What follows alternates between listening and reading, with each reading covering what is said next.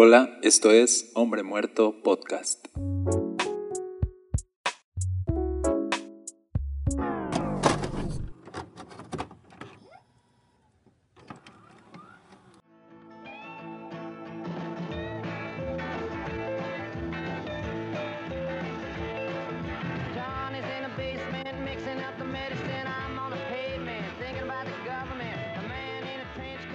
Hola, bienvenidos a Hombre Muerto. Yo soy Daniel Castañeda. Qué padre que estás conectado hoy conmigo. Estamos en la serie de Génesis y hoy vamos a ver una de esas historias que nos encantan, el arca de Noé. Seguramente si tú fuiste a la iglesia desde niño, te la enseñaron en la escuela dominical y seguro hiciste un dibujo del arca de Noé o a lo mejor saliste vestido de cabra en la obra de la iglesia o cantaste canciones al respecto con sonidos de animales, pero creo que nunca más volvimos a escuchar acerca de Noé o acerca de esa arca mientras fuimos creciendo. La historia se nos hizo tan familiar que nos olvidamos de los detalles. Y la historia de Noé es una de esas historias que no vuelves a escuchar. Y hoy, quiero hablar de esta historia, pero ya como adultos. Ya no vamos a hacer un dibujo ni a hacer como ni hacer sonidos de animales. Para ponernos en contexto un poquito, recordemos que el pecado entró en el mundo, que cuando el pecado entró en el mundo, Dios dijo que el pecado los mataría y eso fue exactamente lo que pasó. El pecado trajo mucho dolor, trajo muerte, trajo sufrimiento al mundo y prácticamente cuando ya llegamos al capítulo 6 de Génesis, el mundo está en decadencia, pero de verdad en decadencia. La maldad ha llegado a su tope, llegó la humanidad a un punto de no retorno y Dios lo vio, Dios observó eso, Dios dijo, hasta aquí llegó la, maldad, de verdad ya no hay retorno y si yo los dejo seguir, se van a matar entre ellos y hasta aquí acaba la historia.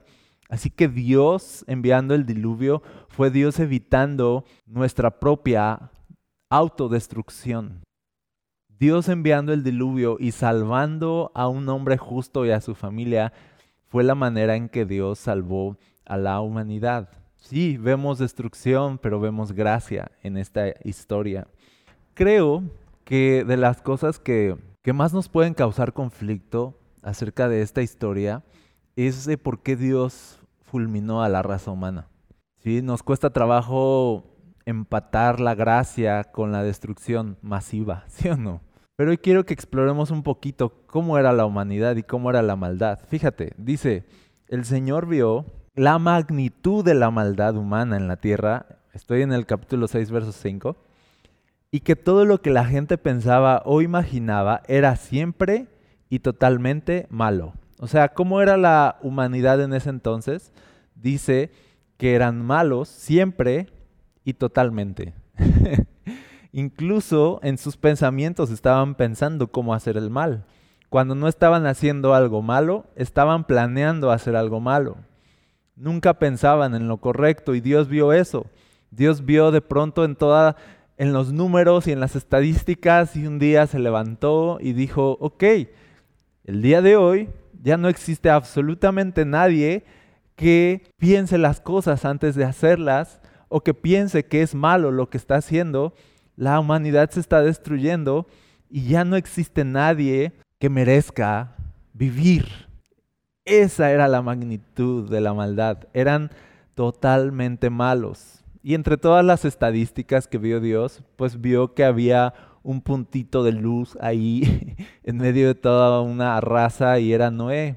Dice que Noé era un hombre justo y que era la única persona intachable que vivía en la tierra en ese momento y que anduvo en íntima comunión con Dios. Está el contraste de ver a un hombre justo, pero a una raza corrupta. Dice que la tierra se había corrompido, que estaba llena de violencia. Dice que Dios observó toda la corrupción y que todos en la tierra eran corruptos. Esa era la magnitud de la maldad. Ahora que lo pensamos, pues parece apenas apropiado un diluvio, porque de verdad ya no teníamos salida. Era como que la humanidad se enfermó de muerte. Ya no había escapatoria a nuestra propia maldad. Nuestro destino era extinguirnos. Nos mataríamos entre nosotros. Habríamos acabado con este mundo y habríamos muerto lenta y dolorosamente. El diluvio fue la manera en que Dios salvó al mundo de sufrir terribles dolores por sus pecados. Fíjate, trata de imaginar a una persona corrupta. Ahora imagina que esa persona corrupta resuelve todo con violencia. Y ahora imagina que esa persona corrupta y violenta es egoísta y solo piensa en sí mismo. ¿Ok? Muy bien. Ahora imagina que cada persona que conoces es igualita a esa persona corrupta. Ahora imagina que no existe nadie en la tierra que no sea corrupto, violento y egoísta. Sería una pesadilla. Uno querría despertar de, de ese sueño. Y así era el mundo. El mundo era una pesadilla y estaba rumbo a su propia destrucción. Nadie merecía salvación. Y esto me lleva a aterrizarlo un poco a nuestro tiempo, a nuestro mundo, a esta generación. ¿Cómo somos nosotros? Porque yo miro a mi alrededor y sigo viendo corrupción, y sigo viendo violencia, y sigo viendo egoísmo. La verdad es que seguimos provocando a Dios y seguimos siendo malos. No somos una generación mejor que la generación que pereció en el diluvio. Te lo voy a decir otra vez, no somos mejores que la generación que pereció en el diluvio. Lo único que pasa es que hay un arco iris, ya, ya sabes esa historia. hay un arco iris de por medio. Dios dijo: Ya no volveré a destruir a la raza humana. Y e hizo un pacto con nosotros de no volver a maldecirnos y a destruirnos a través de ese arco iris es una forma de recordarlo. Pero la verdad es que nadie merece salvación. Nada más ve, por ejemplo, la calidad de personas que somos hoy. Y aunque vivimos en un mundo depravado, sí tenemos cierto sentido de lo que es justo, ¿sí o no? Y en nuestro sentido imperfecto de lo que es justo, sí atinamos en sentir frustración cuando la corrupción y la violencia se salen con la suya sin que nadie pueda hacer nada. Todavía podemos sentir esa frustración en nuestro corazón y quizá lo decimos o quizá lo callamos, pero en el fondo quisiéramos que alguien fulminara a la gente mala. Yo siento eso cuando se trata de, de la esclavitud moderna, la trata de blancas, mujeres desapareciendo y siendo usadas como objetos sexuales. Muchas nunca vuelven a ver a su familia y es de lo más horrible que hay y está sucediendo hoy, aquí, 2021. No, no somos una generación, sí, sí nos parecemos a la generación de Noé. Lo peor es que el sistema en el que vivimos hoy permite este abuso y permite esta corrupción. Y tú dirás, sí, así es, los gobiernos lo permiten. No, te voy a decir, nosotros lo permitimos. Cada vez que consumimos pornografía, estamos diciendo sí a la esclavitud moderna. Se prevé que para el 2025 la realidad virtual va a ser uno de los más grandes negocios, hablando de videojuegos o hablando de deportes, pero en el tercer lugar está la realidad virtual orientada a la pornografía. Se prevé que en el 2025 la pornografía en realidad virtual va a ser un negocio billonario. ¿Esto qué significa? Que nuestra capacidad para pecar va en aumento. Y mientras que va en aumento nuestra capacidad para pecar, va también en aumento nuestra capacidad para autodestruirnos. Fíjate, hablando de pornografía, hay 28.258 usuarios por segundo viendo pornografía. Cada segundo. Esto significa 1.695.480 usuarios por minuto. Al final del día, el consumo de pornografía se vuelve espantoso. Se gastan aproximadamente 60 mil pesos por segundo en consumo de pornografía en Internet. Hablo de las personas invierten 60 mil pesos, los usuarios, los consumidores. No hablo de los que están detrás de la industria. Hablo de los consumidores. Se gastan las personas que consumen pornografía 60 mil pesos por segundo. Dime si este mundo no es igual de decadente. Ahí te va otro dato alarmante.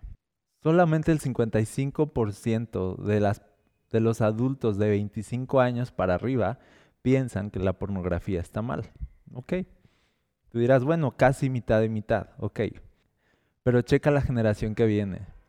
El 90% de los adolescentes y el 96% de los jóvenes adultos aceptan la pornografía, son neutrales ante la pornografía e incluso se motivan unos a otros a ver pornografía como algo normal. ¿Ok? Te lo voy a repetir. Es el 90% de los adolescentes y 96% de los jóvenes adultos. ¿Qué significa esto?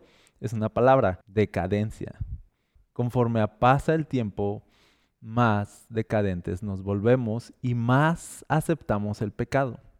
La Biblia lo dice que en los postreros tiempos el amor de muchos se va a enfriar y vamos a ser más duros de corazón y nos va a importar menos el dolor de las personas que están detrás de esta industria del sexo.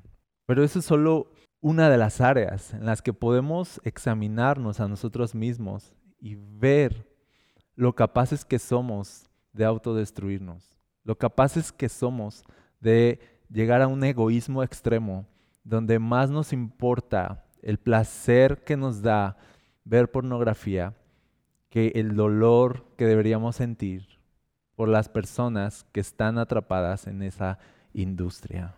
La mayoría de las chicas que entran a la industria pornográfica hacen un video y renuncian. ¿Sabes por qué? Porque la experiencia es tan dolorosa, horrible, vergonzosa y humillante para ellas que no quieren volver a hacerlo nunca más.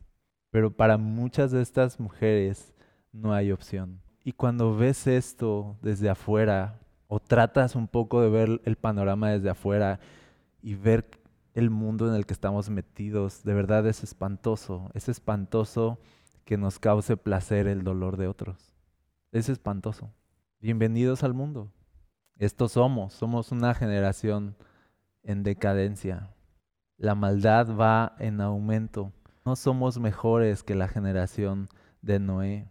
Lo único que se interpone entre nosotros y la destrucción es la gracia. Por eso en esta historia me gusta cómo dice que la maldad llegó a su punto cumbre, que Dios lamentó haber hecho a la humanidad. Dice, pero Noé encontró gracia delante de Dios. Dios pudo haber terminado todo, pero Noé dice, halló gracia ante Dios. El milagro que salvó al mundo fue la gracia. El milagro que nos salva es la gracia de Dios. Luego nos confunde un poco si la gracia de Dios fue lo que salvó al mundo o fue la rectitud de Noé. Fueron ambas cosas. Dios tuvo compasión de Noé y la verdad Noé era un buen tipo en medio de una generación decadente. Y, y sí, fueron las dos cosas, la gracia de Dios que salvó a Noé pero al final Noé sí era un hombre justo ante Dios. Ahorita voy a hablarte un poquito de eso, pero quiero detenerme tantito antes de continuar. En el verso 6, cuando dice, entonces el Señor lamentó haber creado al ser humano y haberlo puesto sobre la tierra, se le partió el corazón. Y dice que Dios dijo, lamento haberlos creado. Acerca de la historia del diluvio, Dios no fulminó al mundo con ira aquel día, sino con tristeza. Dios envió un diluvio al mundo con tristeza. Ezequiel 33:11 lo dice, tan cierto como que yo vivo, dice el Señor soberano, no me complace la muerte de los perversos. Solo quiero que se aparten de su conducta perversa para que vivan, arrepiéntanse, apártense de su maldad, oh pueblo de Israel, ¿por qué habrían de morir? Dice, se le parte el corazón a Dios, no le complace que los perversos mueran, Él quiere que se aparten de su conducta y quiere que vivan y quiere que se arrepientan. Solemos imaginar a un Dios indiferente que con un chasquido fulminó al mundo sin pensarlo y sin sentirlo, pero no, sí lo sintió, le pesó, se sintió triste porque él sabía que no había otra manera. ¿Sabes qué otra cosa le pesó a Dios? Entregar a Jesús para salvar al mundo. Vemos a Jesús, Padre, si hubiera otra forma, por favor. pero no se haga mi voluntad, sino la tuya. Aquel día en el Getsemaní fue una noche triste, también, pero Dios sabía que no había otra manera. Y aquí empiezo a empatar estas dos historias, la historia de Noé y el Evangelio de Jesús. Te acabo de decir que no somos mejor que la generación de Noé. La verdad, seguimos siendo igual de perversos, seguimos en decadencia, seguimos en autodestrucción. Nos estamos acabando este mundo, nos estamos acabando entre nosotros, estamos sumidos en mucha maldad, y en medio de tanta perversidad, la gracia de Dios es el milagro que va a salvar al mundo. Y en aquella ocasión fue, pero Noé halló gracia delante de Dios. Ahora no es Noé, ahora es un mejor Salvador, Jesús. En la historia de Noé, Dios salvó al único justo que era Noé, pero destruyó a todo el mundo. En el Evangelio, Dios destruye al único justo, Jesús, para salvarnos a todos. Esa es la gracia de Jesús, esa es la gracia de Dios en Jesús. Te digo algo, sí, merecemos morir, pero Jesús pagó en la cruz el precio de nuestra maldad. Y aunque merecemos morir por su gracia, ahora podemos vivir y ser transformados. ¿Sabes qué está haciendo Jesús? Está haciendo justos a los pecadores, está volviendo santos a los perversos a través de su sangre, de su sacrificio. Está dándole su espíritu a las personas para que vivan y no mueran, porque Él sigue estando triste por la decadencia que hay en el mundo y se le parte el corazón todavía, pero sigue habiendo gracia de por medio y Jesús sigue salvando vidas y transformando este mundo persona a persona con este mensaje de gracia que transforma vidas. Hoy ya no es un barco lo que nos va a salvar, hoy es una cruz y en esa cruz una persona, Jesús. Dios ya no va a destruir al mundo y a preservar al único justo. Dios destruyó al único justo para preservar a todo el mundo. Ese es el Evangelio de Jesús. Si tú pones tu fe en el único justo, serás llamado justo ante Dios. Tus pecados serán perdonados y tendrás una nueva vida. De eso va el cristianismo. Estamos predicando el Evangelio para que en medio de un mundo decadente las personas sean transformadas y se conviertan en agentes de transformación que eviten la descomposición en este planeta. Que luchen por la justicia y clamen por justicia en medio de tanta maldad. Que se opongan a lo perverso. Que en vez de ser egoístas sean personas que dan su vida y se sacrifican por otros. Eso es el cristianismo. Jesús a través de su iglesia está evitando lo que sería una terrible y rápida descomposición en este mundo. Así que iglesia, debemos seguir predicando el Evangelio. Este mundo sigue siendo decadente, pero hay mucha gracia y hay una oportunidad de que este mundo encuentre salvación en Jesús.